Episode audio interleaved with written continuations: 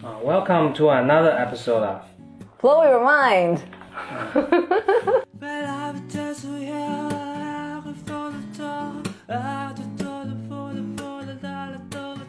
呃，我们这是二零一九年的第一期，我们邀请了一位也是 BYM 的听友哈。 我我先这样吧，我先这个前面有几个 housekeeping 的事情先跟大家说一下啊，就是一九年我们还是有些变化，嗯，一个是咱们大家可能经常听我说说 BOM 的听众大家好，那这个话大家听的是不是也觉得稍微有点绕口？所以一九年呢，我们创建了一个名词叫 Bimers，就是就是 BOM 的听众叫 Bimer。所以大家呢，在既然在听呢，大家就是 Bimers。呃，其他呢，还有我们一些呃微信群的呃就听众群呃就 Bimers 各个群的这个一些里面群规呢做一些调整，不过这个都在群里面已经发了，那就不在这里呃跟大家呃重复了。对，然后呢，就是其实，在那个本来是一八年结束的时候呢，是录了打算制作一个二零一八年的一个告别的一个 special，但是呢，因为简历里。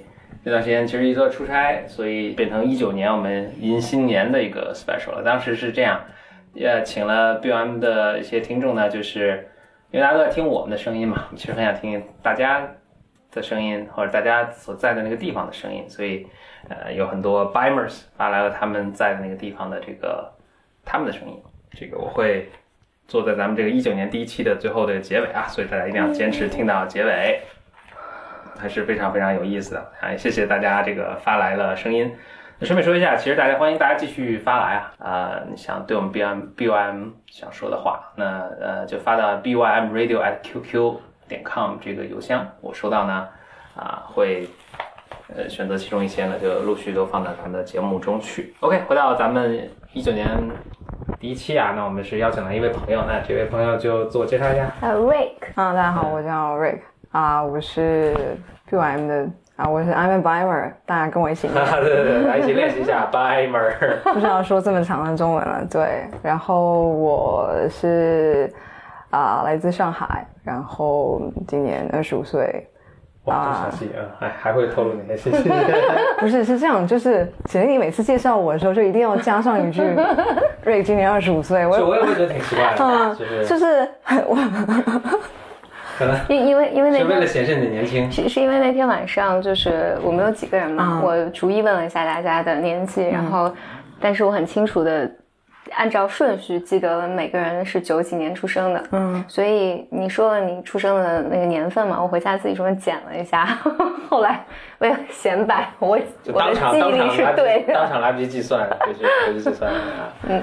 所以我觉得我特别在意，然后我想我今天先说了，等一下视频上再等我再说。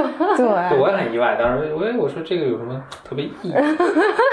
是对我有意义，没有什么特别意义啊。行，嗯，然后我是嗯去年毕业以后就是在做嗯财务咨询吧，所以半个金融行业从业者，嗯，就大致是这样。我可以有很多跟 BYM 有关的故事和大家分享，比如说我怎么听到你们的节目的之类的。嗯，你怎么？就就直接那开始吧。啊，我那天就是被简历突然问到了，我还有一点没有回忆起来，就是当时怎么找到你？我是真的很早就听到 Cheese Party，那时候我在就是国外念书嘛，是一二年的，一二一三年的时候，对，就是那个时候我在国外念书，然后我那时候很刻意的回避了那个中文的圈子，我那时候叛逆来的。对，顺便说一下，这个我们有些听众可能有些 Bimers 可能不知道，以前还有个 Cheesers。哈哈哈就现现在改编的，就是那个以前我们这个咱们这现在听这个节目的最最早最早的原型，应该是一一二年的时候，我跟简玲玲还有我们的朋友王宇一起做的一个叫知识派对的一个一起播客，堪称是中国播客界的这个领头羊啊，至少至少是最早革命革命革命先驱，当时可能就是一只羊，可能所以也就也领头了吧，就嗯对。对，就是那时候听到的，那时候非常这个，我觉得非常时尚的，是吧？Podcast 非常核心，对，先先驱先驱的听众，嗯，所以就我那时候啊，就是因为我刻意回避了华人的圈子嘛，那我周围包括我在的那个项目，就没有什么中国学生，就没有机会。在国外读书嘛，是吧？嗯，对，那时候刚好在留学，但是就带来一个困惑，就是我发现我到了一个点，我还蛮想要讲中文的，或者我想要听到一点母语的东西。嗯，那时候不像现在有那么多选择。然后也不像现在，所以就开始听郭德纲，并 没有。对，然后我就是在豆瓣上就是搜嘛，啊，我可能是搜到了一些心理学性，因为我对心理学一直感兴趣，什么关键词之类的，就搜到了你早期作品。居然叫作品，什么作品？嗯，还有他写的一些。文章或者是讲就是心理咨询的设置或者心理咨询是什么之类的，我已经记不清楚了。因为我就通过简历里，然后就看到了就是豆瓣那个广播还是什么电台的那那个，就直接在那个页面放的。你知道什么？最早那个时候就中文界还没有，当时还没有，你还简历你还记得吗？当时还没有播客这个东西。是，对。所以当时我们就去豆瓣申请，但豆瓣有一个叫音乐小站，对，音乐小站。啊，我们现在我到现在每每周还会收到什么那个音乐人小站的每周的一个这个，他会给你总结一下，说这周有多少人听了你的内容。最近都是零个人，所以当时申请了个音乐人小站，然后做了个 MP3 的文件上传的。嗯。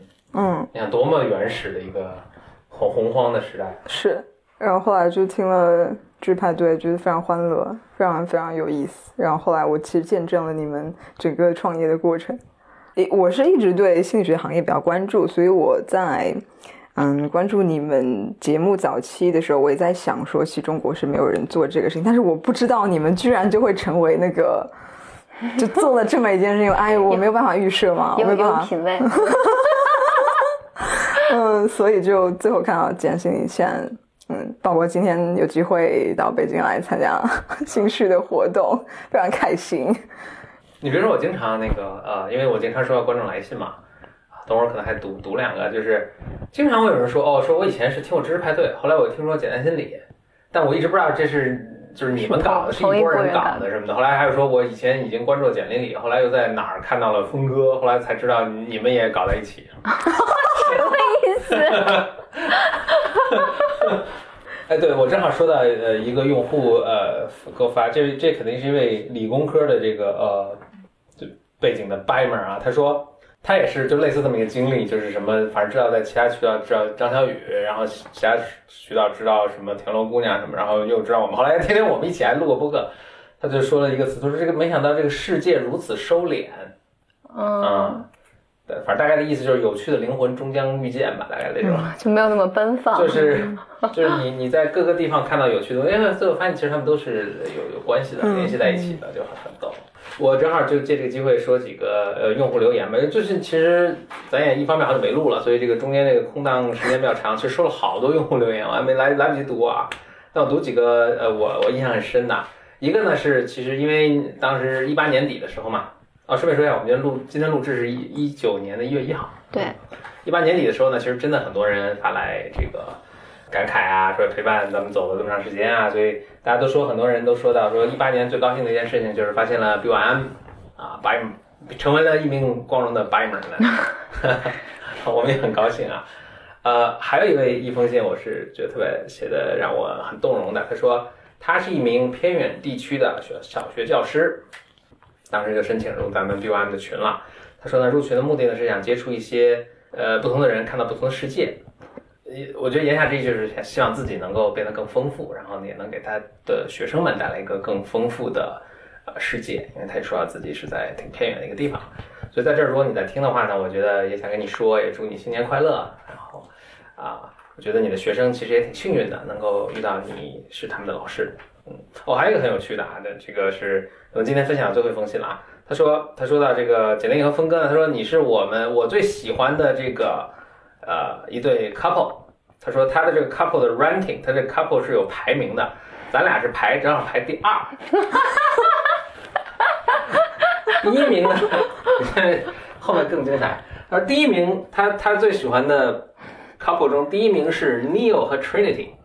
哦，黑黑客帝国的那个那个，嗯，他们就他们排第一，我觉得也是可以接受的。他咱俩排第二嘛，他排第三的是谁呢？是 Claire 和 Francis。就是那个总总那个叫什么？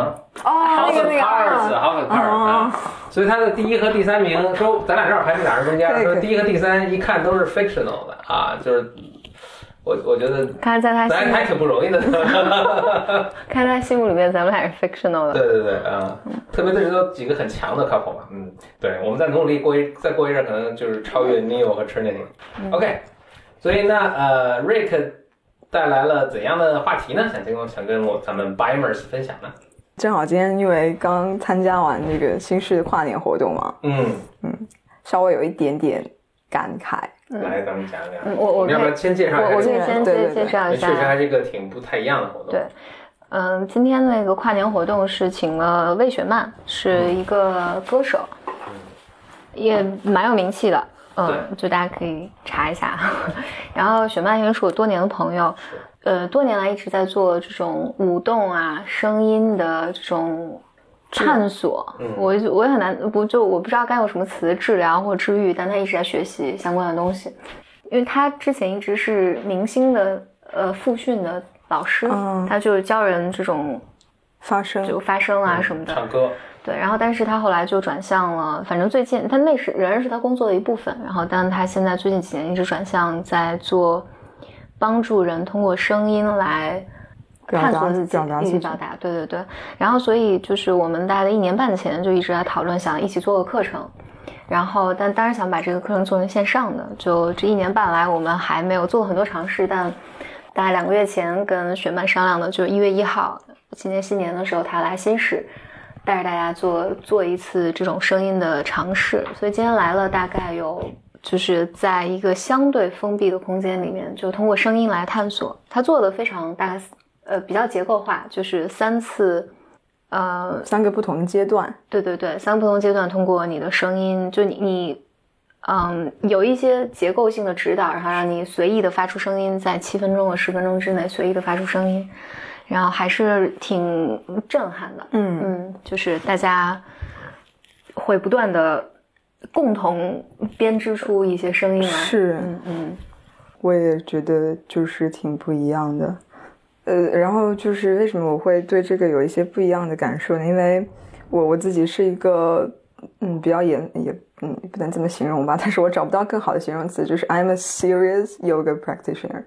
就是因为现在大家都声称就标榜自己骨灰级的瑜伽瑜伽，瑜伽 选手，并并不是，并不是。我我我大概第一次接触瑜伽是二零一九年，二零 二零一九年，今天已经接触了二十四小时。二零一四年夏天的时候，嗯，对，然后就今天这个体验，就让我觉得都是一种探索自己的方式嘛。那瑜伽。也是，因为这个 yoga 这个词，这个词根的拉丁的词根就是啊，to unite with yourself，就和自己有一个连接。那无论通过什么方式，用声音也好，用瑜伽也好，啊，可能我觉得今天的方式更原始一些，比起瑜伽来。嗯，因为因为声音是一个没有形状的东西，shapeless，你没有办法去摸到它，去感，你可以感受吧，但是就是很难。用言语去形容、描述、表达这个到底是一个什么东西？你就是你有一个感觉，好，That's it。但是啊，如果你练习瑜伽的话，不一样。就像唱歌，歌手和舞者也不一样。跳舞，你更多要用你自己的身体。那创作音乐，It's making something out of nowhere，就是从无到有了。所以我觉得，就是今天的这个声音的体验，会让我觉得比瑜伽更更原始一点。当然，嗯，瑜伽里面也会有唱诵，就比如说我练习的这这个瑜伽叫做 Ashtanga 八支瑜伽，我们会在练习的每天练习的开始和结束都有一个 opening mantra 和 closing mantra。嗯，它也是，因为对我来说，当然它是两段梵文了。嗯，是有有他们的意思的，就是你可以把它的翻译过来的中文意思，就是好好理解一下。但是我我我当时就是刚刚接触这个东西的时候，我就觉得这个没有意义的唱诵对我来说也挺治愈的。嗯，就是 it calms you down，就告诉你说啊，好了，你现在站到垫子上，你给自己一点时间开始你的练习，然后。应该退出了。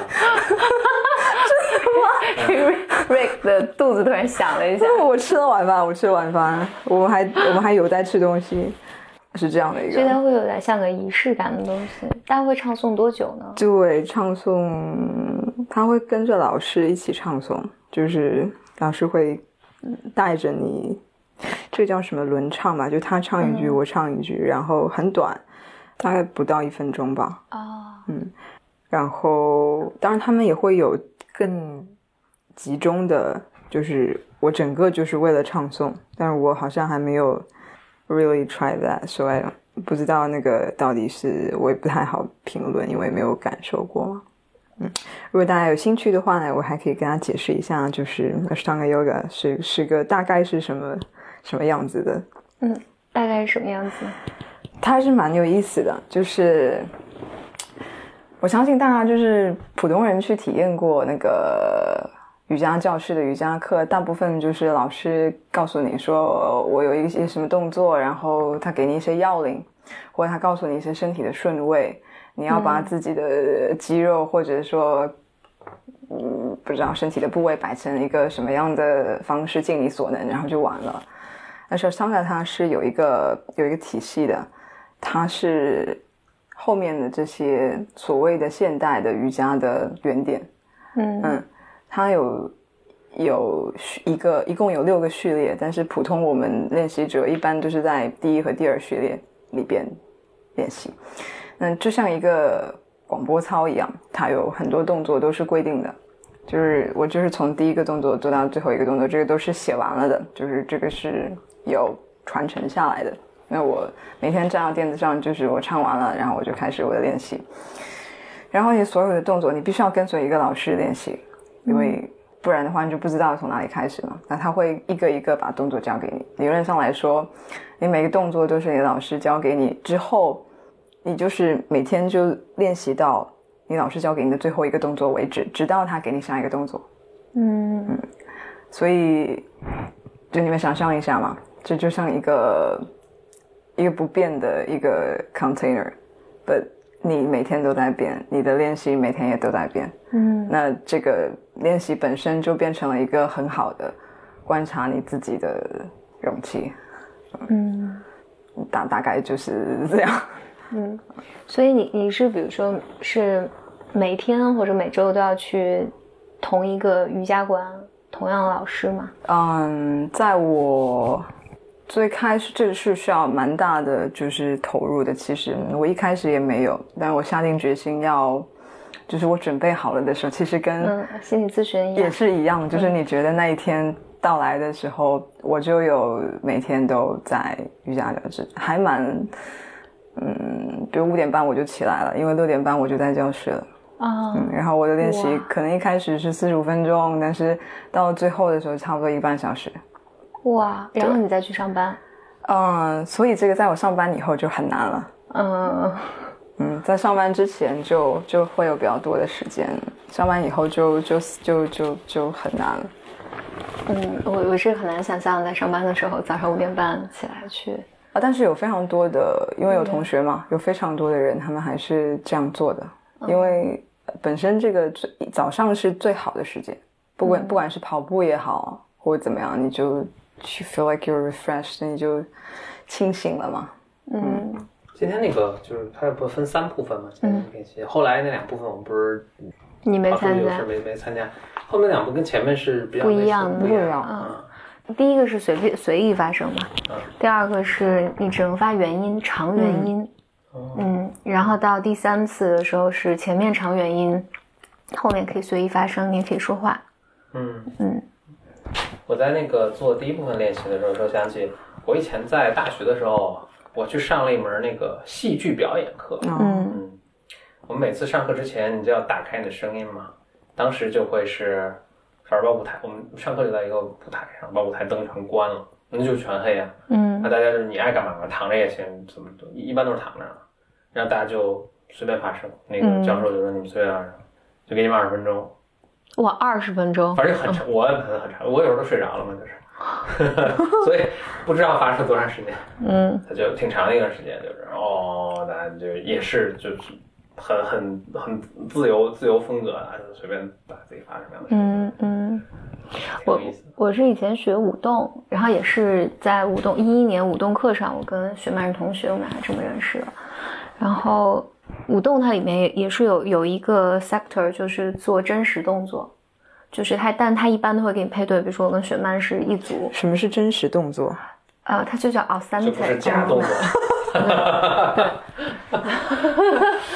对，就是做假动作，就是 authentic 的那个动作。然后，但它它那个设置里面会给你配一个呃 partner，就比如说是雪曼，然后雪我在做动作的时候，雪曼是观察我的，然后但我可以随便做任何动作，然后就是等于等于一个 group 会分成一半一半，就是比如这十五分钟是你们十五个。你可以做任何动作，发任何想想发的声音，然后你再再轮轮换，比如雪曼上去的时候，我来观察他，然后之后会彼此给反馈。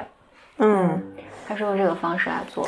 我我觉得这个也和 yoga 还有和性质量很像的，就是一个观察者的存在。就是瑜伽也是一样，你很难就是或者或者有老师的情况下，你的练习会更。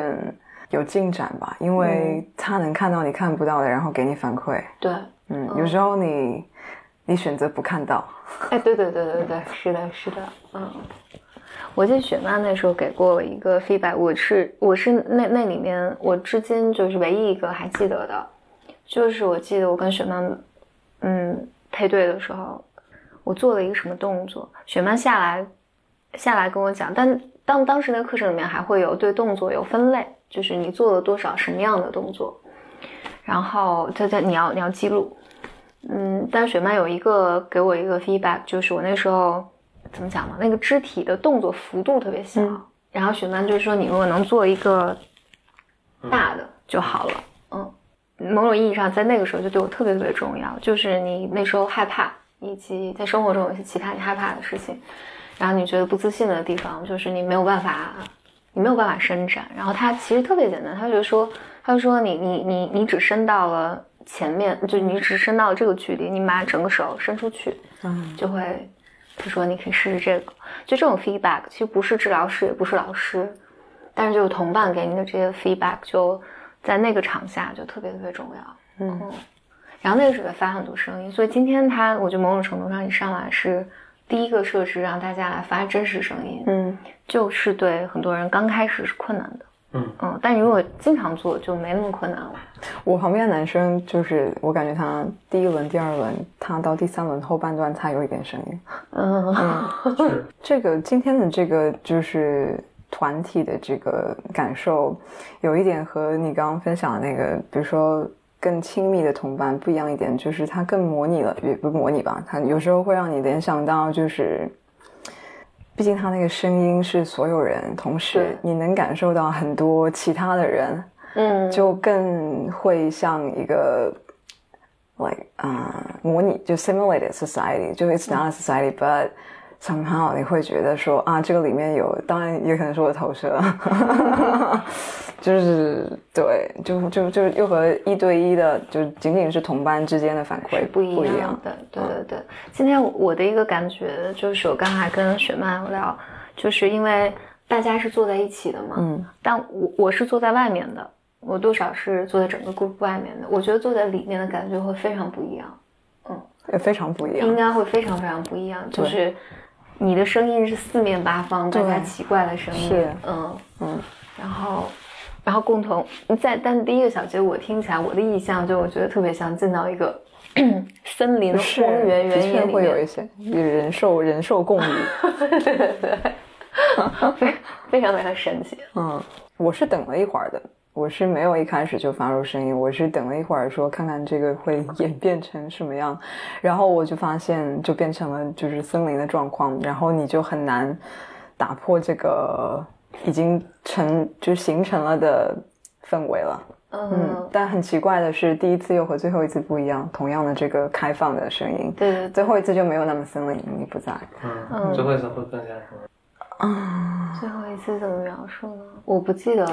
我觉得最后一次多少是受到了中间那个原因的影响，好像更多人会去发那个持续的音，而不是仅仅的在胡乱，就是放肆的那个。就嗯 嗯，中间雪曼，但我觉得，因为我跟雪曼之前我们做过这种几个人的小组，就是雪曼的声音，我不知道你有没有听到他中间出来引领的声音，是有是非常的，嗯，我不知道怎么描述，我听着，我隔着好几层好几个屋子都听着，就是非常的让我觉得是非常有意向的。嗯，我我我有听到他的声音的时候，然后我在猜测他是说他感受到大家的声音，然后他给他做一个有可能总结，就是意思是说 this is what she feels。嗯，因为因为我会有一个倾向，就是我会忍不住想要找到一个融进这一堆声音的频率。方式，嗯。嗯，对，嗯，然后他可能用更丰富的那个层次去把那个体体现出来了。嗯，但但我觉得只有因为他对自己的声音运用的很自如，是。就能表达，我就我我表达不了，嗯，是。我观察大家发声，要不就我觉得很自然的时候，让你随便发个什么声儿，你要不就模仿某个动物的声音，猫叫、鸟叫啊，什么老虎叫，这是一个很自然；要不就大家都发一个某个频率，然后做和声，嗯。这是特别自然。嗯，哦，然后大家在这个基础上再加上就是加和声 acapella，啊，嗯，对 但整体上大家今天这三个都是没有什么调调，没有毫无调调，没有没有任何韵律或者节嗯就是奏或者那就是个把路那个人路人如果经过了，一定不知道在干嘛。对 对对，我我之前对今天晚上有幻想，我就想，就大家不不在发声嘛，然后我觉得里面肯定现场创作出一首歌来。对不肯定有人的声音是特别那种激动的，或者嗯特别那个什么的。我当时想，因为周围是居民小哦区，我我当时还想会不会有人投诉一下对对对，而且中间实际上没有那么大声我忘第二次做和和就是那个原原音的时候，因为大家的声音就变得越来越大，是啊越来越大。然后所以雪曼就说：“你们把门门给开开。”嗯，我就开一些缝，啊，我能让声音出去。OK，嗯，那那这个房子隔音还挺好，因为我其实我听着最明显的就是中间突然有段儿有一个人特别一个高亢的女高音出现了对对对，嗯，我听的是我觉得是民族唱法，对他后来有分享说他就是我我是就是有点那个蒙古草原上的 对，因为后来有人分享，就说他感觉是在高山上，嗯好几个人分享说，就感觉在高山上就可以尽情的那个发声。嗯，这跟那个你你说那个挥动作，我觉得是很相关的。会一般人会动作都是特别拘束的，是嗯呃，除非你是学过跳舞的什么的，就是是一般是非常拘束，没完全没有打开到我们身体的极限。嗯声音也是，其实你平常也很很少有机会，比如特别大的声音，或者发发特别特别饱满的声音，嗯都都机会不多。但但我觉得雪曼一直，不反正这几次跟他聊，我觉得都都有这种，有的时候你有一些声音是发不出来的，嗯。然后他今天最后的总结的时候，我就发现他不是，呃就是 A 就啊啊是对对什么对一什么的，A I O U，我那个 o 那个声是完全没发的，嗯，我发不出这个声，就感觉就我我不会拿它去，感觉很放松，但是但是我我发那个呜的声是很舒服的，我就特别需要那个先长长的不停的出气的感觉。嗯，我不知道为什么突然联想到这个，就是科学养猫嘛。我去专门，就是我不养猫嘛，然后我想科学养猫嘛，我就去看了这个猫，就是人耳朵能听的频率是二十到两万赫兹嘛，我就去查猫能听的频率是多少，大概它最低频大概也差不多能听到，比如说好像是几百或者几十大几十，反正就是跟人差不多，可能比人稍微，但是它高频能听特别多。对对对，所以猫其实它最自然的听的声音是在比较高频的上，所以我想我平常跟他说话，他肯定老觉得有一个特别特别低 就是就就好像就是大家如果以前听过磁带，就是那个正常人说话，就他肯定听听我就是说话，就觉得这个人说话很费劲。所以我现在我现在跟他，我现在跟他们说话的时候都会那么说话。就一个男高音，对我的注意力就哎，你最近好像正常嗓子好一点嗓子好一点。之前一直感冒啊，对对对，说话是就看这个，我觉得他一直可能很担心我的状况，那现在可能好了一些。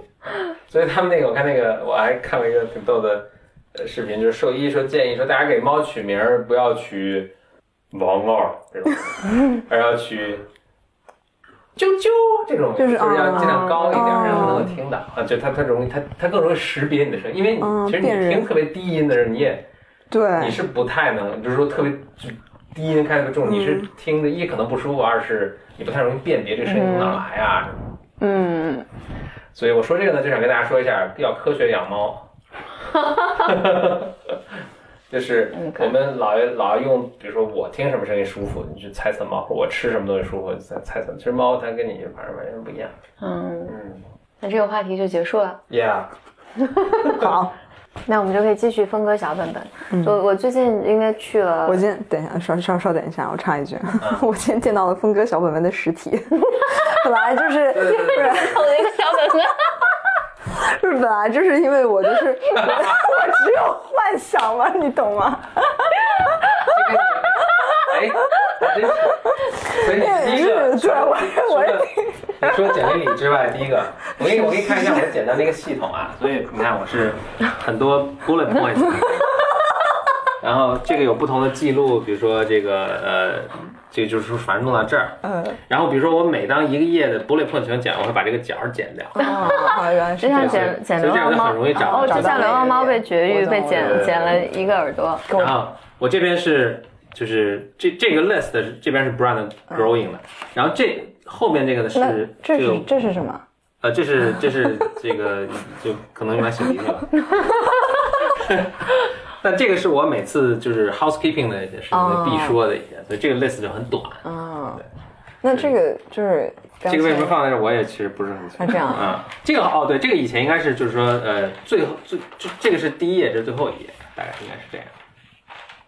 所以我是整个有一个整个的系统、嗯 color code，有时候我会打印出来，然后粘在上面。但是大家还是并不知道，现在全世界只有我贤里两个人对实体的小本本有着完整的认知。这这可能是我，如果你没有，你刚刚没有说这，我其实之前是没有 pay attention to 这个东西，我从来没有 pay 你都不知道 attention 这是 to，我对对拿一个对。本本是干在干嘛？而且尤其我们俩平时录的时候在家录嘛，嗯我多半时候我都是躺着的，啊，嗯，都不会看到他，也不会看到他的本本，好，好但是打破了你的幻想，是 是？是吗？你你本来想的是什么样一个？各位黑科技 Bimers，峰哥小本本一点都不小。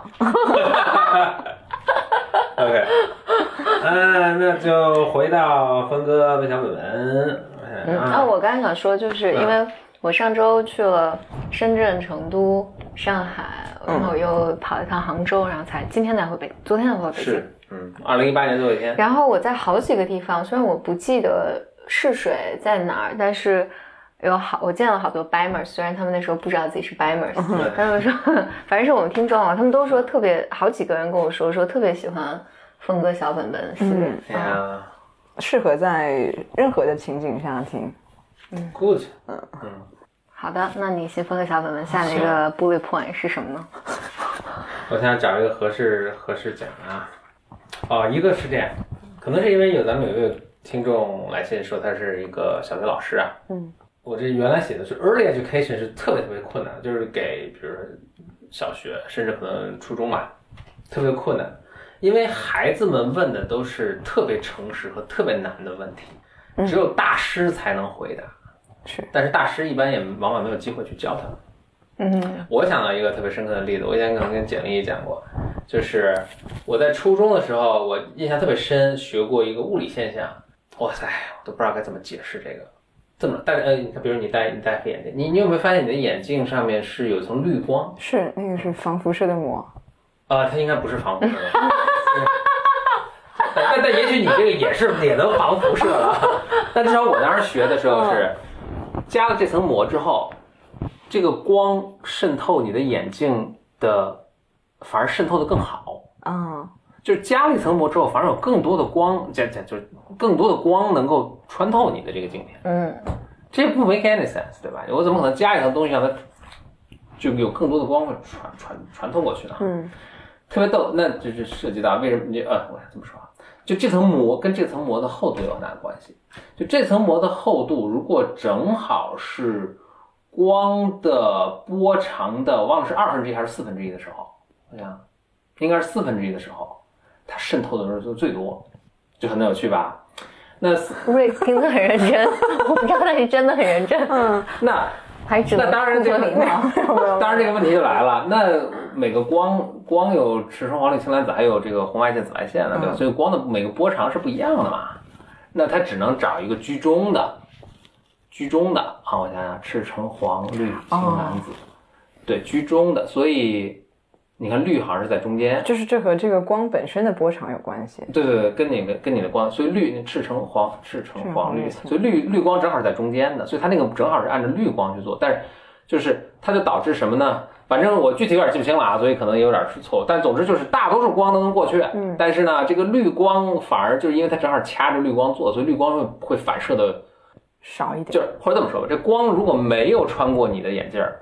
那光去哪了呢？它被反射掉。对，一部分当然被眼镜吸收了，变成热能了，对吧？它对，还一部分，我俩觉得这是最自然的一个答案。我觉得 OK，但但是有一部分被反射出来了，那这就是我们损失的光。我们希望把这个弄得最少嘛？那我们怎么把反射的光弄得最少呢？就是把你这样教小朋友，小朋友已经挂了。对对对，OK，这是我想跟你说的。Anyway，这个是我印象，我不知道后来呃物理书有没有改啊？反正物理就是物理书当时说是怎么就是。这个你看，这是一层薄膜，你可以理解为这是薄膜的底层，这是薄膜的上一层，对吧？OK，光在遇到薄膜的上面层的时候反射回去一部分，要遇到底层又被反射回去。当这但是它们之间有个差嘛，这个差如果正好是这个光波的什么四分之一的时候，反射的回去两层正好互相抵消。哦，我怎么觉得我在哪儿好像听到过？你们肯定学过，因为初中物理是学教过这嘛，至少他是这么解释的。但是我当时完全不接受这不接受这个。我觉得不 make any sense，就是就不 make any sense，所以你 所以你要怎么验证呢？就是就是为什么？OK，他回去他是，呃，他是这个就是他就是我这因为没法给大家画图，所以大家听就这个不重要了。但就是反正就总之这个这个 explanation 对我来说不 make any sense。OK，我当时很我当时还跟我们的物理老师去讨论这个事儿。物理老师说就是两个波长他们正好 out of phase，就正好错开就抵消了。我说即使都抵消了。但这能量都是打出去了，它你不可能影响我往前走的光。总之吧，反正就是你能理解我的 argument，然后就我觉得老师这个是吧？所以我当时觉得我有问题，嗯，因为好像没有任何人觉得这个是有有这个，大家都很很就觉得这个很很容易接受。然后你直接从字面上说是能理解，但是它确实完全没有说服我。直到我后来都上大学了，我有一次看了一个。理查德·费曼的演讲视频，Richard Feynman 你知道，那是最牛最牛掰的物理学家，什么得诺贝尔奖。他在讲同样的一个现象，嗯，他是在给一帮大学生们讲讲这个，就是都可能都可能是研究生了。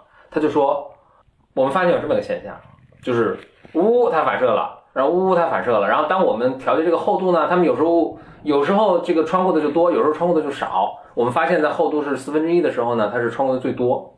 为什么是这样呢？I have no fucking idea。哇，我当时就是，我特别震撼。我觉得，一就是他如果没有任何 idea，那我觉得 nobody has any idea。我的 certainly 不是我的小学物理老师，但是我就是我小学物理老师挺好的，我现在不想传。嗯，不是不是初中物理老师就就挺好，就是 我觉得物理老师是也是没有任何 idea 的。但大家并没有想这个事。一是大家，我觉得几种可能性：一是大家知道自己没有矮阶，但不愿意承认。嗯，就编教科书的人到教课的人都不愿意承认这个。嗯，只有你自信到是我是 Richard Feynman 了。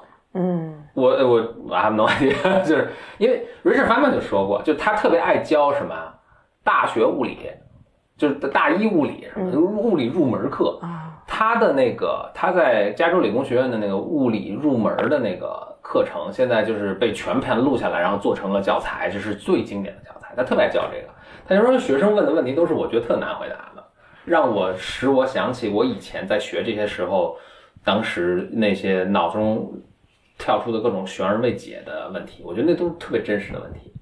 嗯，要不就是大家知道自己不知道，但是没有费曼的这种舒服的这种状态去承认；要不是大家都不知道自己不知道，嗯，就更可怕。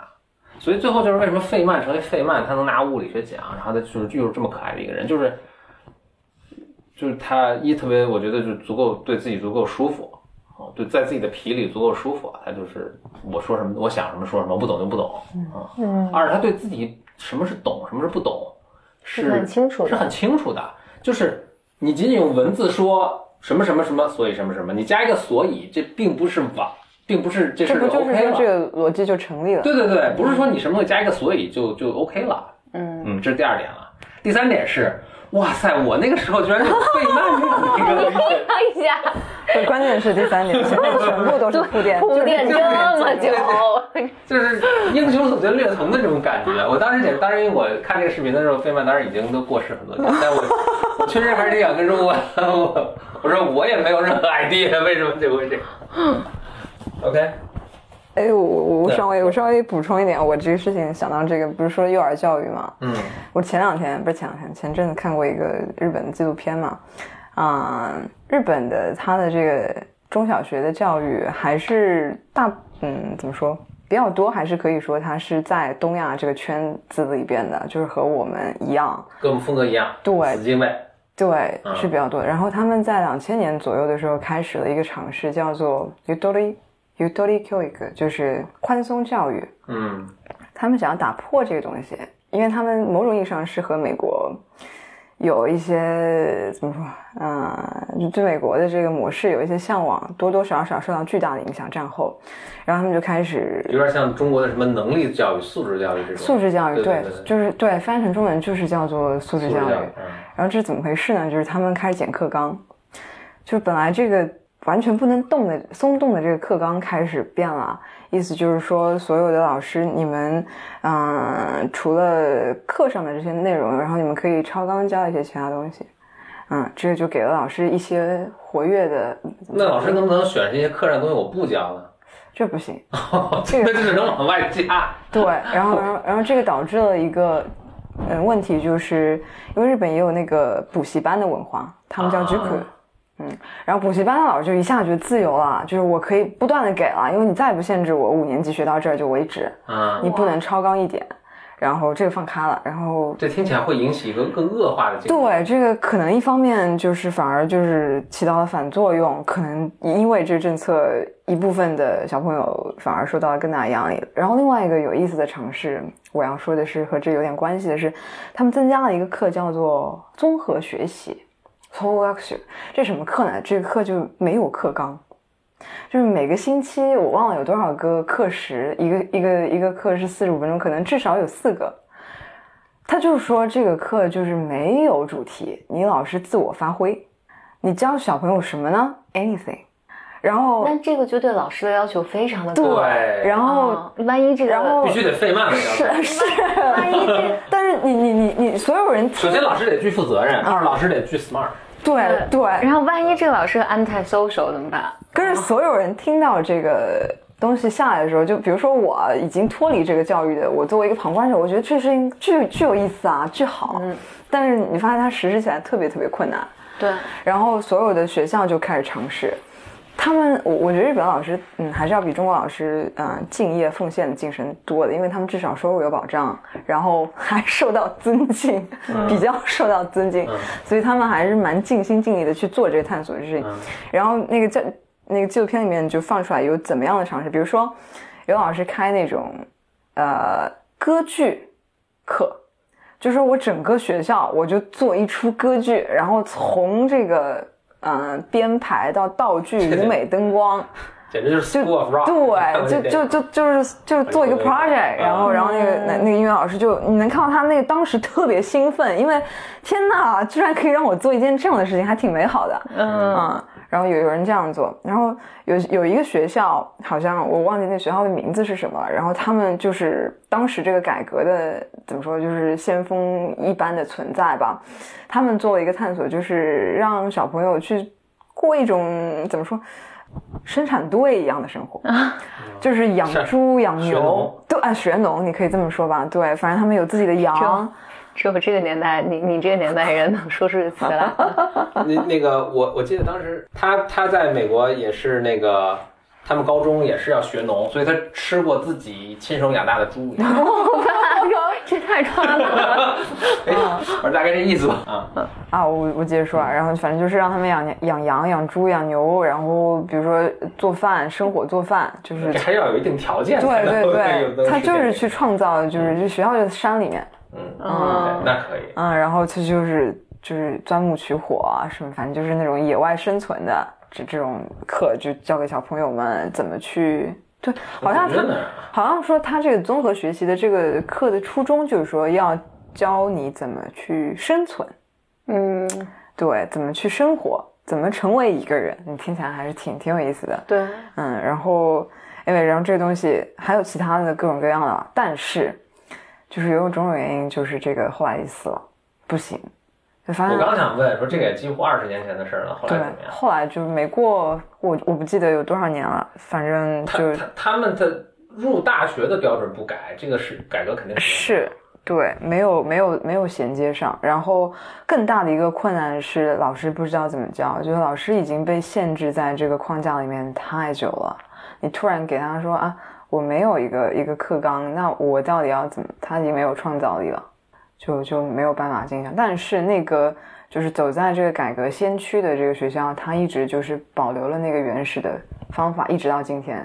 然后还有一部分希望把小朋友送到这样的学校接受这样教育的家长，还是会会送过去。对他们那边现在就是还做了一些其他的，嗯，怎么说啊？更新创新，就比如说他们一天的这个课就是完全就无主题的。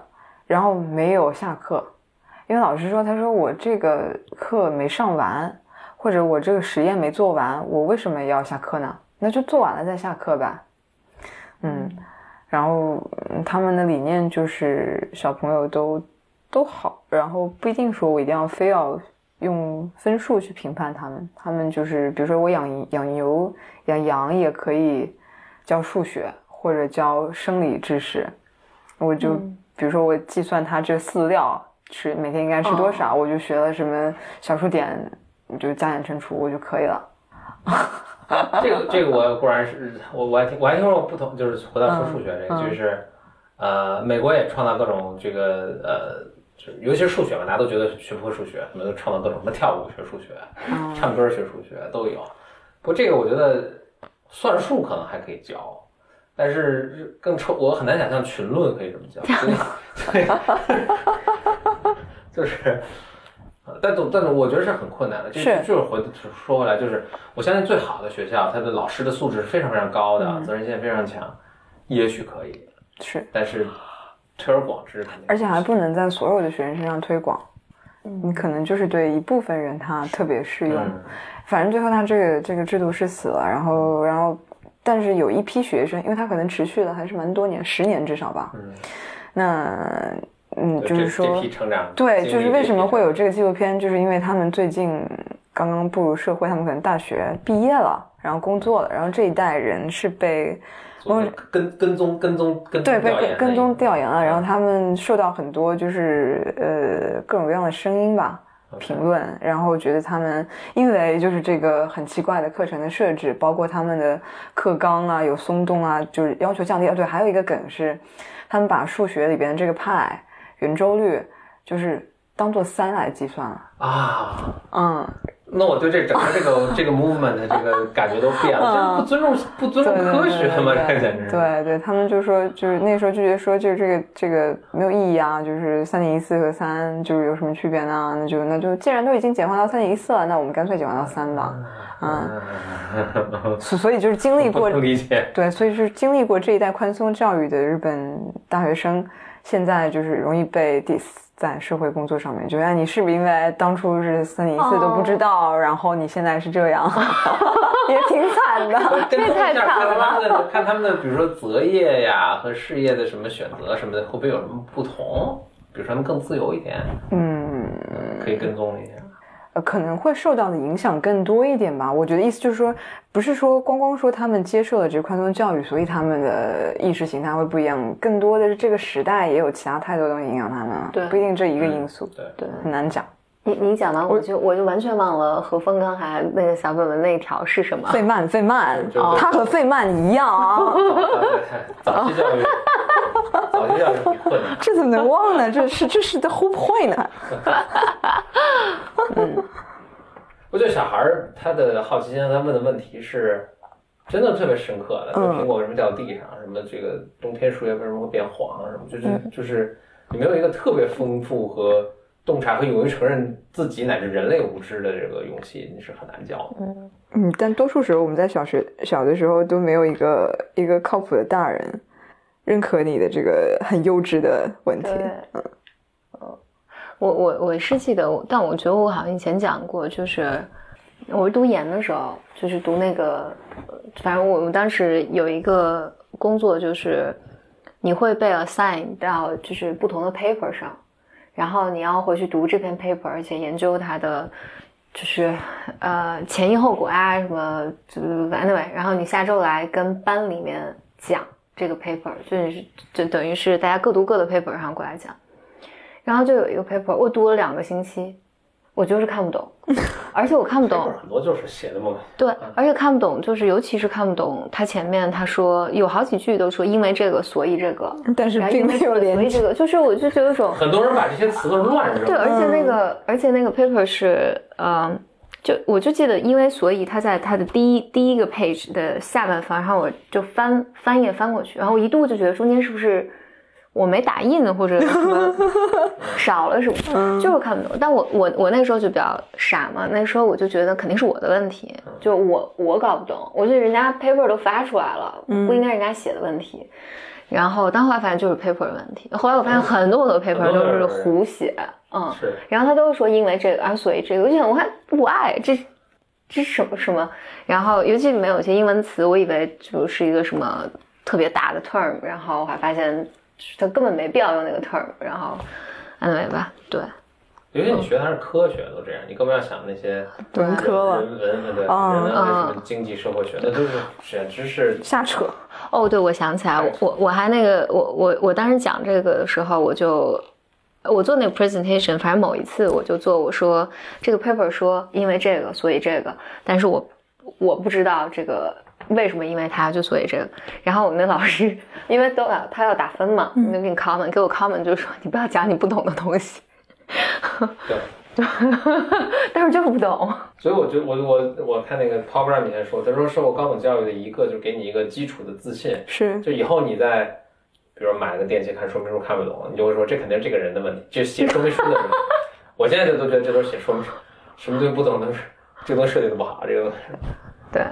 不过我回想到我小时候，我应该是小学的时候，我特别喜欢动物，我就问很多问问爸妈很多什么动物的问题，然后一起自己看动物书。我记得就有一次很小，还当时还挺小，应该还是小学没毕我爸就跟我说：“那你现在对生物的知识已经跟我差不多了，你的问题我也不一定能回答，你就自己看书去吧。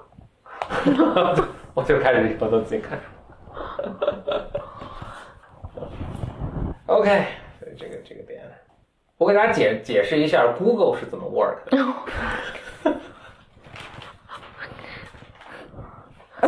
你们这两个诡异的笑。我们我们我们俩有个默契，我经常讲一些特别呃，OK，那不那不讲这个，下次再讲这个。OK，I agree。是不是上次讲了一个，就是 Google，嗯，为什么会变得更快？是因为他们。有，反正有一次讲过，对对对，硬盘对，就是用那个边边的，对对对是。何峰在非常认真的挑选 topic。我这有个点，说我自从有了 Kindle 之后，都同时在看五本书。我们要讨论这个吗？呃，可以啊，可以啊，可以啊。嗯，我就只写这么点，我也没什么 可以不是你，你是不是这个我是你吗？我我。我发现我自从有了 Kindle 之后，就是就缘起是什么呢？我们在那个 BOM 群里，经常大家互相推荐各种，就是我用了比较好的什么仪器设备啊，嗯，呃，这个 App 啊什么的，就有人在推荐 Kindle 嘛。我想，哎，Kindle 确实挺好的，我就老推荐什么戴森啊，什么猫的刷牙刷啊什么，啊，但是有人推荐 Kindle，我想，哎，Kindle 确实挺好的。后来我，但我越细想，我觉得真的好嘛，就是有一个很大的问题，就是它这个方便啊，嗯，但有一个很大的问题，我就是。弄 Kindle 之后，我往里塞很多书，是，而且 Kindle 的电子书又便宜，对，就塞很多书，但就老是四五本同时看，我就经常会看一本，看了就哎呀，这个真心不好，换一本看，就齐头并进，你知道吗？就跟那个有时候你下载东西，你看那个，哎，大家都是百分之四五十一起往前走，然后差不多同时下完，就是 心情特别愉悦啊。对，我觉得那种下载软件它也是会就是控制说，哎，大家进度差不多。其实应该先下完，因为我先看了，然后你再同时后台再下其他嘛。但是他就，我我发现我天 e 看书也经常这样，就是老就不太能耐心看完一本书。我我记得以前看纸质书的时候啊，几乎都能多少看完，只要这书还我觉得还是足够有趣，几乎都能看完。但天 e 发现很多书我都看不完。嗯嗯，这确实是我阅读的，但是我我阅读总量是没有变的，我只是就同时读的书更多了，然后就有。就经常在，比如三分之一的时候放弃。嗯，但我我记得，我但我不知道何峰记不记得，在我跟何峰刚认识的时候，我看书是不专一的，我看纸质书也是不专一的，就是我是这本书看几页，然后再去看那本书看几页，然后可能半年之后那本书，所以给心理治疗师礼物，读了两年。但期间也并没有开始其他的书，就一直对。对，就是慢。然后，但我记得何峰就发现我在同时看不同的书，就今天看这本，明天看完。何峰就问我说：“你你你为什么不把一本看完？”我记得你你那时候有挑战我这个，嗯。但我多半就是这种会跳着看的书，一定是不是特别好。就我看它就是要吃力的，boring。嗯，就是你觉得，比如说这本，你就觉得里面有很多知识，我应该看完，但是其实我看它就是很痛苦，嗯，所以看两页就算了，今天看两页吧，就就。再再换一下，但如果是本小说什么的，就是或者你特别想想读，对，就进去就不会齐头并进。嗯，你会就是比如说在 Kindle 上买的书和你买的纸质书会不一样吗？你有你有想过这个事情吗？我好多年没买过纸质书了。哦，我现在再买纸质书都是为了就是就是我很想收藏，对。比如说 GEB，它就算有电子版，我也会买一本纸质书在那放着，但我几乎不会真的去看。呃，我再买指数，除非是就它就没有电子版。嗯嗯，对，但是现在还是蛮蛮多书没有电子版，虽然已经有很多有了。几乎我看的全都有电子版。这样。但我知道 Rick 是不喜欢看电子电子书的，对吧？我我不喜欢，我我有 Kindle，我用 Kindle，但是我不喜欢在手机上看。对，我觉得这个就我不太用 Kindle 手机，我用的是那个 Paperwhite。我对我的意思是因为我用了简单共读。那个没有其他平台哦，哎呀，明白啊，嗯，那个就正在，因为这个是我们在做用户访谈的时候，Rick 当时吐槽的，对，就是他吐槽一个就是你之前没有试听嘛，你你没有没有那个试用版，嗯，所以他买了之后，我才发现，他才发现是在手机上看书，嗯，对，对他来讲就比较已经不能申请退款了，比较难过。OK，嗯，Kindle 是可以，因为它对我来说就是一个看书的机器嘛。是，而且它那个就是显示显示也嗯显示也不一样嘛。对，嗯。嗯，所以手机就会有点抵抗。嗯，OK。我那这么说来，我其实看电子书特别少，除非是我在非常哎对，on purpose 的在找一个，因为我我电脑里是有很多那个电子版的 PDF，然后但除非就是我。就是非常有 purpose，要从这个书里找一些什么东西，我觉得我能忍受在线上看。其他的书我都是买的纸质。电子书有一个有一个怎么说 bug，就是你不能来回翻啊。它的那个翻页和那个确实不是不完美，对，不完美。但是它的它对我来带来的方便还是多少超过了它的。就就你不会有说啊，我看到第五章一段，哎。之前第二章好像有一个什么，我就回去翻，就你就觉得哎，我还要去找那个目录了，对，又找不清楚是在哪里，就过了。对对对对对，嗯，是的。它还有一个缺点就是我老不知道，就是但是它底下有显示你的进展，对对对，就说哎还差，比如说二十页，还差五十页，还差八百页，你不是没这概念，嗯，就没有这个是。从从厚读到薄的这种，对对对，成就感是是是 是这个。我觉得这个是为什么我没有坚持读下去，我觉得很大的进展的感感觉，嗯，就读来读去怎么还 还是一本，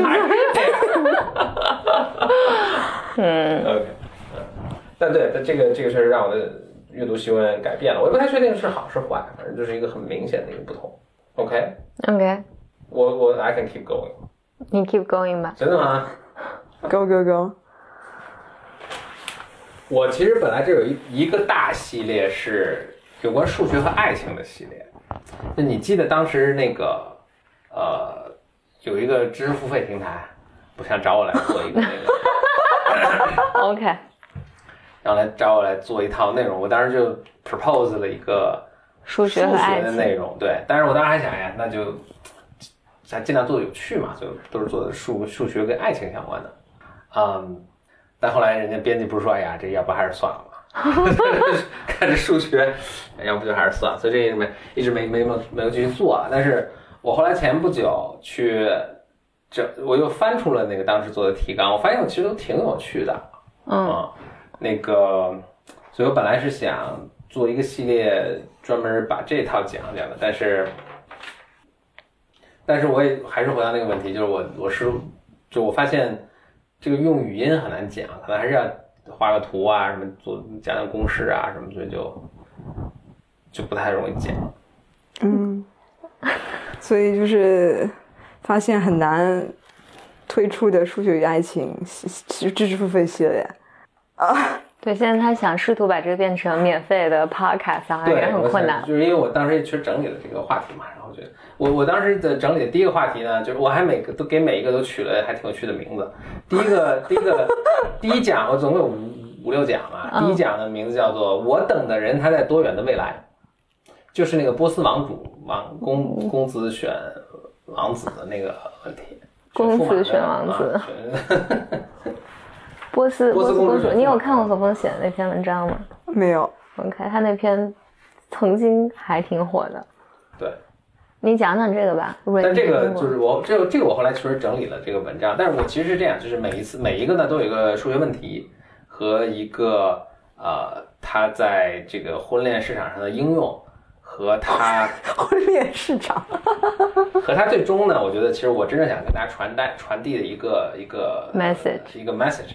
就是这出波斯公主选波斯，或者大家老是这么说，就是你最终你在谈恋爱的时候呢，老会碰上一个问题，就是比如说目前这个人当然挺好的，但是我是应该就跟他好的呢，还是我继续找找到一个比他更好的？嗯嗯，那这个是一个呃这这肯定没有完美解的一个问题了，但是统计学上至少可以帮你做一些什么，就是你啊，你最终的一个最佳的算法呢，应该是反正你花一段时间，就是多谈几次恋爱。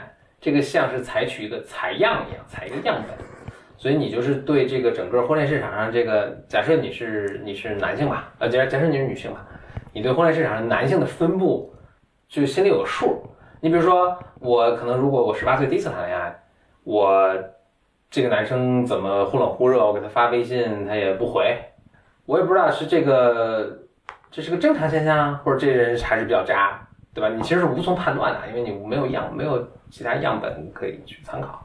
那但你谈过，比如说五六次、七八次恋爱之后，你再碰到一个人，你就说，哎，他一个小时不回，那这是正常的。那三天还不回，我靠，那这这是不是有点渣，对吧？你就你心里就比较有数了，因为你对这个就是有参照物，是是比较比较清楚的。多多好算好，多烂算烂的嘛，这是比较有心里比较有数了。所以你就是通过一段时间呢去采样，这个采样期间呢，你可能是会。因为既然是采样嘛，你可能就并没有会这么快就决定跟谁在一起，然后也可能因此错过一些就确实很好的。那这个就是一个需要付出的一个牺牲，或者要需要呃需要这个这个付出代价吧。但是你有了一个比较好的样本之后，你再往下找，其实就会心里比较有数啊。你碰到一个说啊，这已经是千里挑一了，那就 OK，或者百里挑一就 OK。对，这是呃。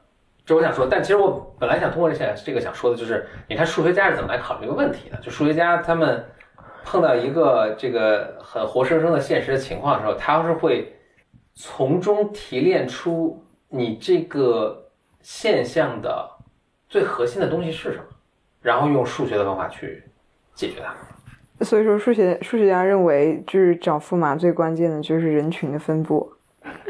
或者就是你你你最好的，然后你采样的这个概率，对当然这个后面还有一个更细，就是比如你采样采多少，比如说我我是要采样采个十年，嗯，还是采样采三个月，对吧？这个这个是有一个很最终可以有一个非常精确的一个统计出来的一个一个数字，那这个就是很有很有帮助嘛。但这个就就比较说起来比较困难。对，我想说的是就是。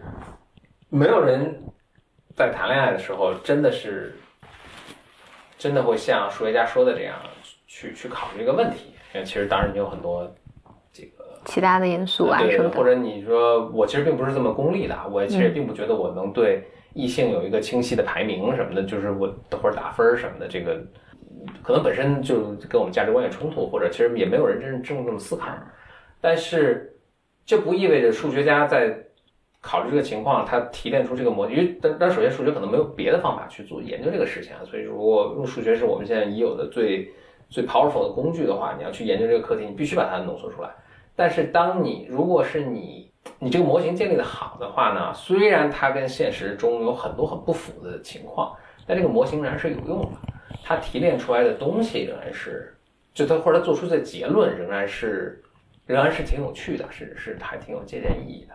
嗯嗯比如说，通过这个模型，就大家有没有观察过这么一个情况啊？很多人就是大家在面对结婚的时候啊，要不就是其实挺早就把这个事情定下来，就就结婚了。如果错过了，似乎有一个有一个窗口，说一旦错过这个时候呢，就很难再下决定结婚了。Really？我是有这种感觉。嗯啊，其实这个模型是有预测这个的。嗯对，就是它模型就是说，当你这个采样时间特别长的时候，哦你很有可能最好的那个人就已经在这里了，因为你嗯可想而知嘛，你采样的时间越长，是你就你这这生能遇到最好的那个人就已经在这儿了。那你再往后遇到都不如他，所以你就很难再去做这个决定。嗯其实你想，哎，其实是有道理。嗯。当然，你也许不一定要建很复杂的数学模型去在这个所以我记得这个波斯公主选妃里面有一个有一个点是百分之三十多，是吧？对百分之应该是百分之三十七吧，应该是。嗯，好像在百分之头三十七，你都可以义无反顾的就采样的时间啊决定说就是这个人了。扔掉，嗯，然后但是百分之三十七之后，只要你遇见和之前就是比之前你遇到最好那个好的，就嗯就是他了，嗯是这个意思吧？对对对对对嗯。就是你投百分之三十七是最大概率你遇到了那个遇到过最好的人，是这意思吧？对这有个巨大的前提，就是你还是得踩到百分之三十三十七往后。对对，所以这个确实讲起来比较困难啊。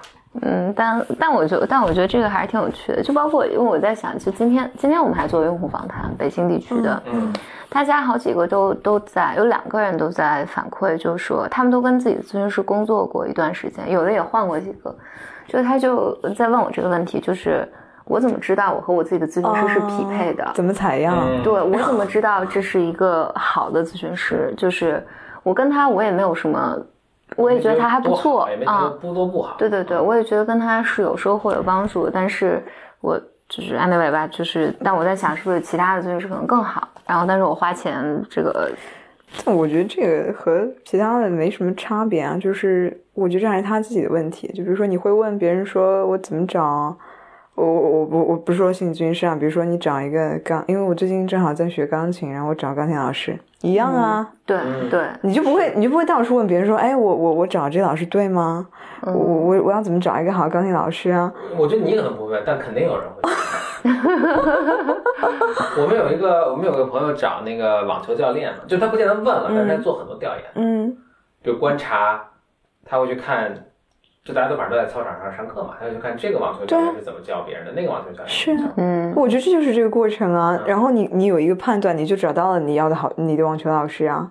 嗯，是，对。但是但因为咨询是你没法去看别人的，对我我我我觉得三炮三炮在这个问题，就找心理咨询师这件事情里面，还是有一个大家有一个，我觉得大家有一个期待，嗯，就是这个期待会说，你最好你能帮我匹配好了，你就告诉我，这个就是最适合我的。嗯但甚至让我，或者你给我一个方法，让我很快的知道这个人是否匹配我。我觉得这个就是是 mission impossible。嗯，但是我觉得这个事情让我联想到，就是就还拿钢琴老师举例子啊，就有这样想法的人，嗯，我觉得他们也就只能停停留在这个阶段了，现阶段。就比如说我我去找钢琴老师的时候，我历经了一段比我想象的长的时间。我一开始觉得，哎呀，我不会弹钢琴嘛，但我我会我会我会弹其他乐器，所以我我就觉得这东西我一个零基础的，那我就简单一点离家近嘛，我就开始从家附近的这个琴行我开始找，然后发现不行，那不行，发现老师不够好。对，老师不够好，就是老师就是幼儿园老师，我感觉啊，嗯，就是他教的，就是他没有发现，我都发现的一些问题。然而，这个我作为我觉得作为 beginner 来说是非常重要的。然后拿这个做比喻的话，我觉得那些就是觉得应该给我匹配好的军师，他觉得哎，你是个琴行呀，你里面老师怎么就不好呢？对。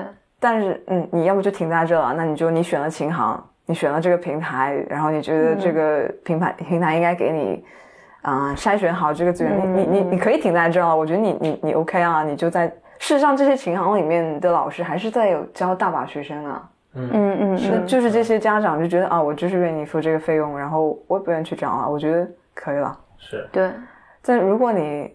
你不是这样的，那那你就会再去找啊，你你去看别的别的方，你再找朋友啊，或者觉得说应该是怎么样，你你你就会去努力。我对我当然能理解了，就是，只是我觉得大家的疑问是我这个就那寻找会找一个很，你也说要找一个很多过程嘛，是很长一个过程，就我怎么能把这个过程，因为是时间成，不管时间成本还是试错的成本，我怎么能把它控制到最小？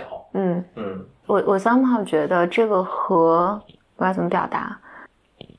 就这也是他的一个医术了，对对，就就还是他的一部分。因为我在想，就是因为大多数时候遇见有用户来问我这个问题的时候，我都会说，如果你比如说你有没有什么特别觉得不好的地方，或者你觉得什么，然后你有没有和你的咨询师来沟通？嗯，或者你你如果你沟通了，你咨询师给你的反馈，你们就是你你你是否觉得 OK？就是这些，其实大多数时候，比如有有的人是我每次跟同一个咨询，就跟跟一个咨询师做到十几次，我就停了，我就要换一个咨询师。那比如说你重复了三次这样的历程，那就那我就鼓励你在第四个的时候一定坚持过这个阶段，因为往往是。比如说，有的用户就说：“那我对他不满，但是我我不能讲。”嗯，然后于是我就自己又换了一个重来，就你不断的在重复这个过程，所以有一些是这样的情况，有一些时候呢是你的这种不确定性，就对自己的这种不确定性，就是你工作的一部分，对，而就是在治疗治疗过程中需要去讨论的。但我觉得确实也存在，我都不不不是讨论，就是选任何东西，我觉得都会有存在，嗯。你的一个搜索成本和什么东西特别适合你？对对对，我印象特别深的是我在大学的时候，我不学数学嘛，就是我就拿一本教科书来，就是就老师有他自己指定教科书，就是他是按照这个去教的。那本书我就怎么也看不懂，嗯，我就比如说线性代数，就怎么也他也看不懂，我就去，而美国是这样，他有各种各样的教材，我就换另一本，但是他们它里的各章节组织是会不一样，我就去找另一本书去看。就类似这章的这个这个内容，我看还是看不懂，我都换四五本，我终于有一本看懂。啊！但特别逗的是，等他讲下一章的时候，我这本能看懂的第这本书第三章我能看懂，但它第四章我看不懂，我就得回去找再找另一本什么。就是我得从不同四五本书中摘出他们我能看懂，这样自己凑成一本书那种感觉。但这也就是为什么会有这么多种不同的书出来，因为他每个人理解啊什么就就不一样。这这让我想到特别深，就没有一本专门给我写，就是我觉得特别不合适。下一本就是你，是不是没有一本专门给我写的书？这这我想，就因为刚才 Rick 说说你不只是咨询师嘛，就刚才老师还有。我在想，就是我找健身教练，对我我觉得有一个，当然我我只用了 personal 的东西，对，是我只用了一个健身教练，我也并没有想要换他，但是我那天还在跟何峰在干他，因为很贵嘛，嗯，然后我一共买了他三十节，然后我觉得到第二十节的时候，我觉得是在我的努力之下，才帮助我的教练帮我找到一个我们俩适合的工作方式，就而这个东西是。你就是不能把你自己完全的交给他，嗯，就我教练就是，因为他是按照跟所有人的，就我希望你一周来三次，然后我今天练核心，然后下次给你练这个，下次给你练那个，然后他会比如说他会教我一些就是徒手的动作，嗯，然后他会给你一些器械，而我觉得教练永远都无法知道哪些是适合你的，所以我刚开始就很努力的去了，我记七月份八月份我去了一个月，然后趁着我。出差了一次，然后我就再也不去了。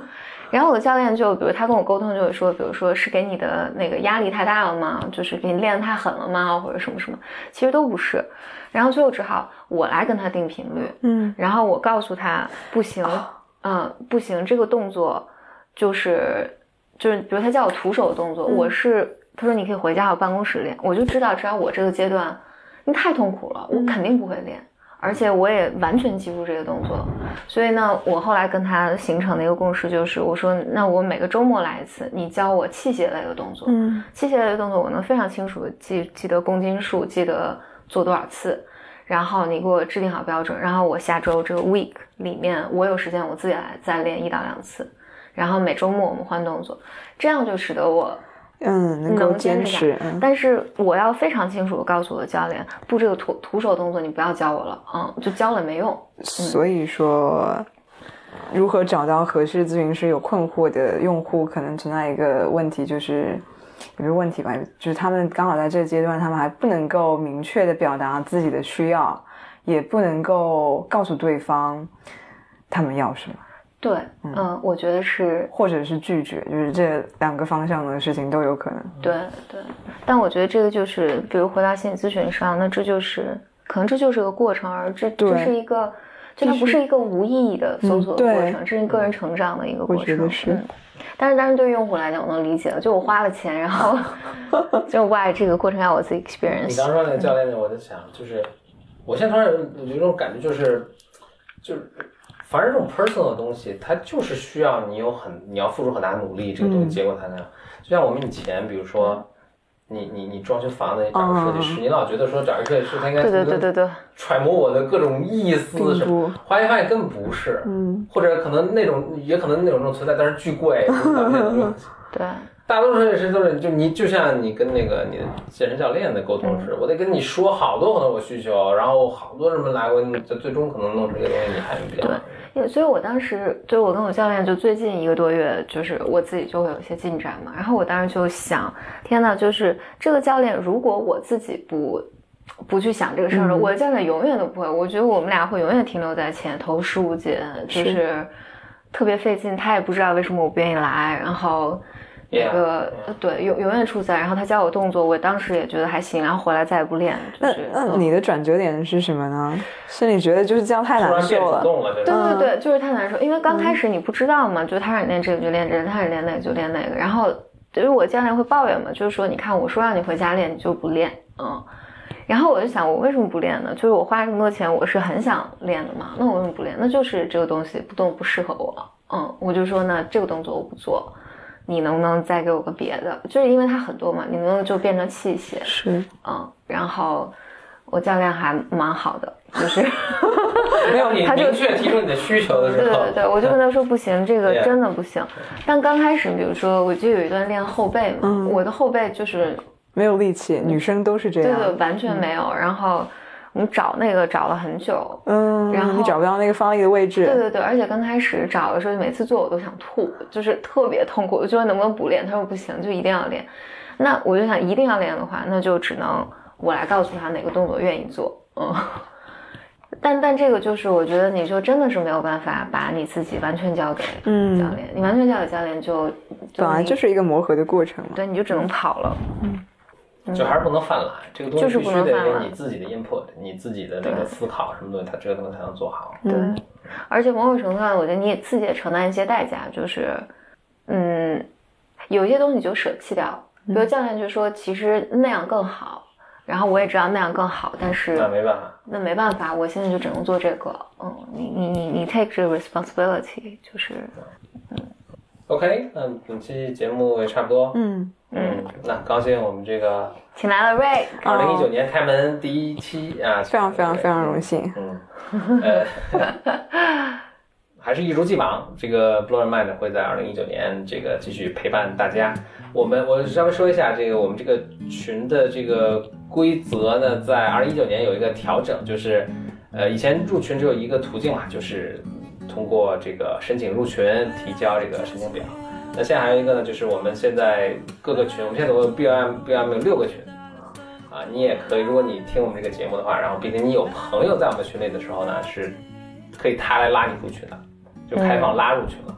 本节目剩下的部分呢，就会是一八年底的时候咱们 Bimers 发来的他们在世界各地的声音。新年快乐，新年快乐，谢谢，拜拜。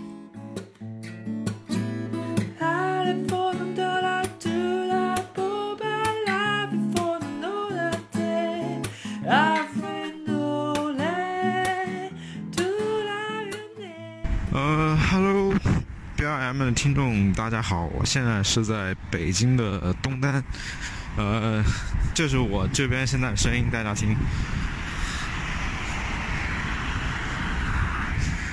呃，好，首先就是 挺感谢 B R M 的这一年的陪伴，然后，嗯。二零一八、二零一九、二零一八已经过去了，希望过去了就先过去吧。二零一九，呃，马上来的话，嗯，希望主要想把自己想做的事尽量去做了，啊，想说的话尽量说出来吧，这是我最大的期盼。我现在在学校宿舍的阳台。二零一八年呢，嗯，想通了一些事情，也更了解自己了。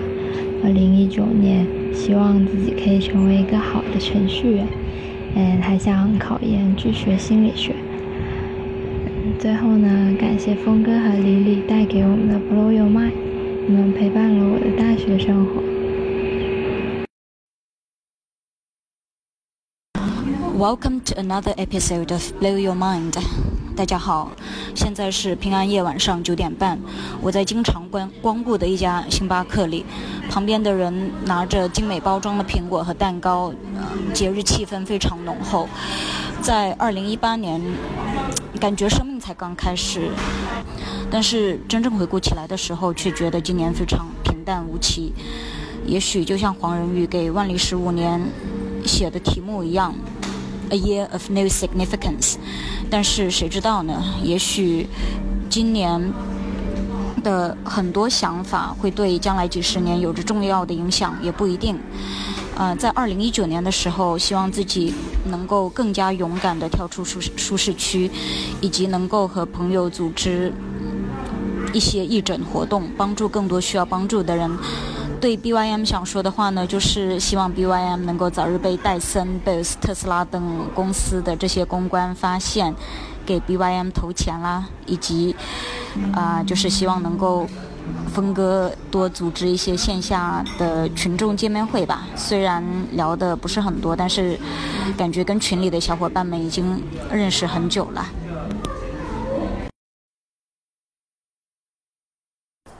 峰哥，简历你好，我现在在回家的路上，每次想起 B I M 就很幸福，想对 B I M 说 r o e n o l m e r r y Christmas。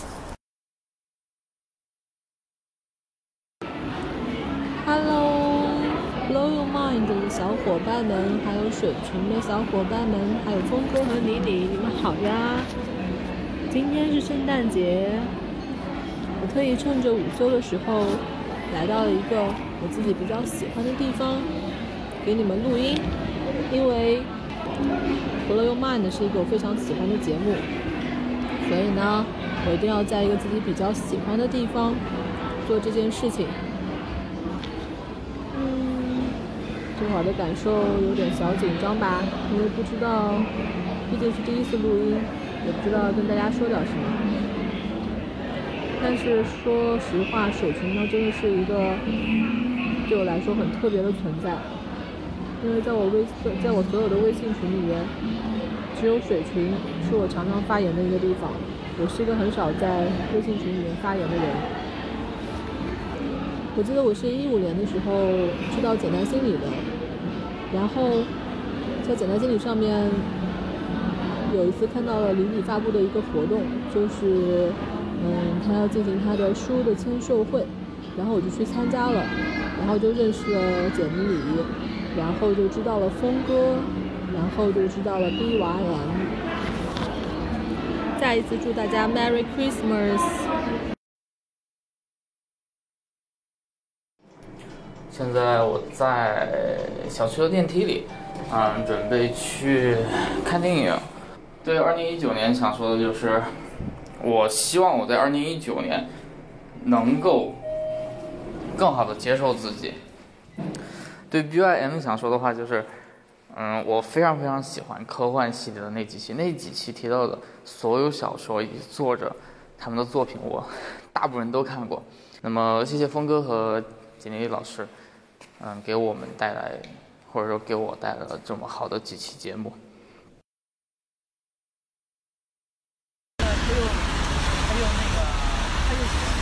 Hello Hello，峰哥好！现在在我家到吃饭点的十字路口，然后圣诞节的晚上，上海有点下雨。看到峰哥写的说要 get out of there，就还蛮感触的，就是感觉创作这个事情真的很棒，很重要。然后我觉得一八年我也做了很多突破吧，走出了蛮多的舒适区的。然后原本一直待了好多年的一个。一个工作室的环境里面，开始做自己独立的做工作室，然后年底也做了明年一个新的决定，决定决定要离开住了很多年的一个城市，然后回家，然后可能之后再，呃，希望去更远的地方看一看，去国，再重新去回学校读自己原本一直想读的书。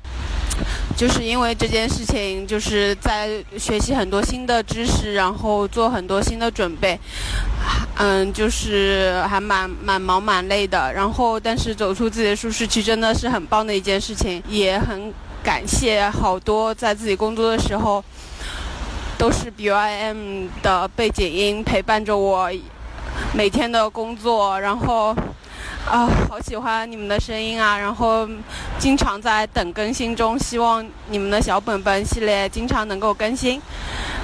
还有就是明年，希望自己有可能也可以尝试录一些什么自己本专业里面很很感兴趣、很喜欢的东西，可以让更多人听到，然后因此能结识更多自己专业内自己喜欢的小朋友们、呃伙伴们。Hello，丽丽峰哥，你们好。我是一个在英国留学的研究生，我现在在宿舍，因为这几天一直在复习考试，所以就没有出去。二零一八年是我人生中最开心也是最难过的一年。开心的事情之一就是发现了《Blow Your Mind》，还有《得意忘形》，认识了李李峰哥，还有张老师。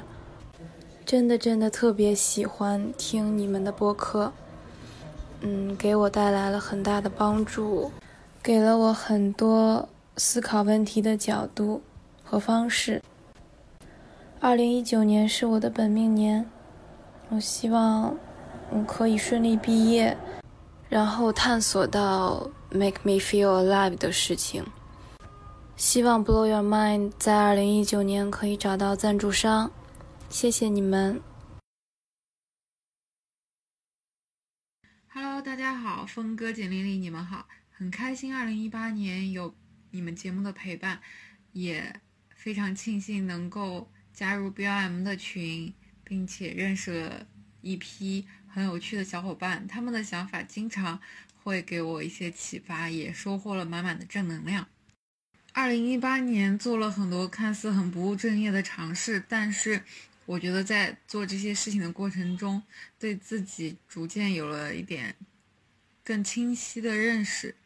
希望二零一九年能够把其中几个喜欢的事常规化，并且把这些感受多用文字记录下来。同时呢，也希望一九年可以顺利的写完论文。今天我很开心，因为带着酒去朋友家蹭饭了。唯一有一点点遗憾的是，那个小伙伴其实也是 B Y M 的听众，但是我没有好意思拉着他一起录这个音。二零一九年的另一个期待就是，希望大胆一点，把自己想说的话明确的表达出来。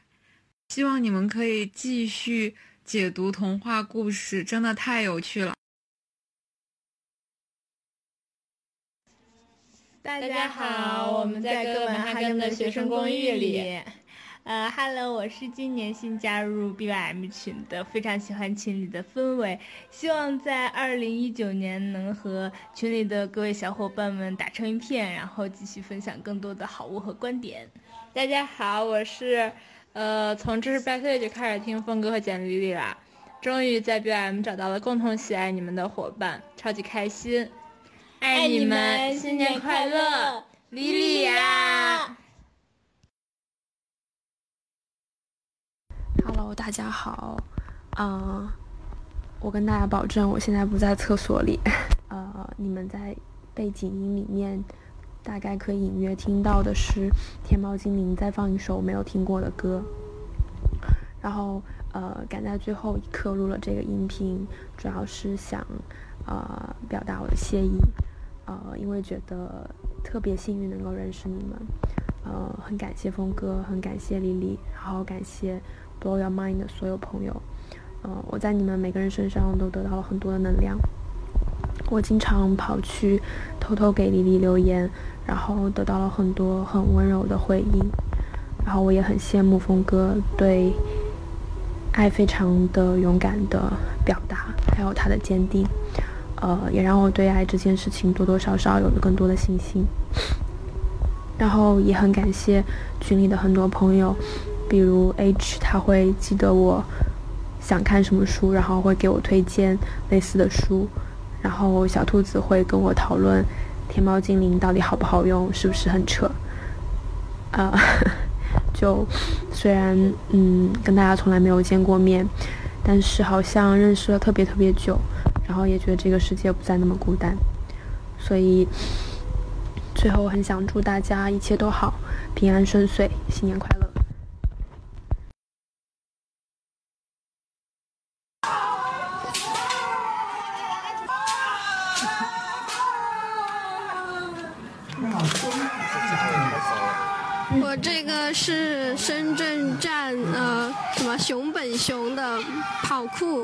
一个舞台现场，然后现在是这个剑道的练习的声音，呃表演的声音。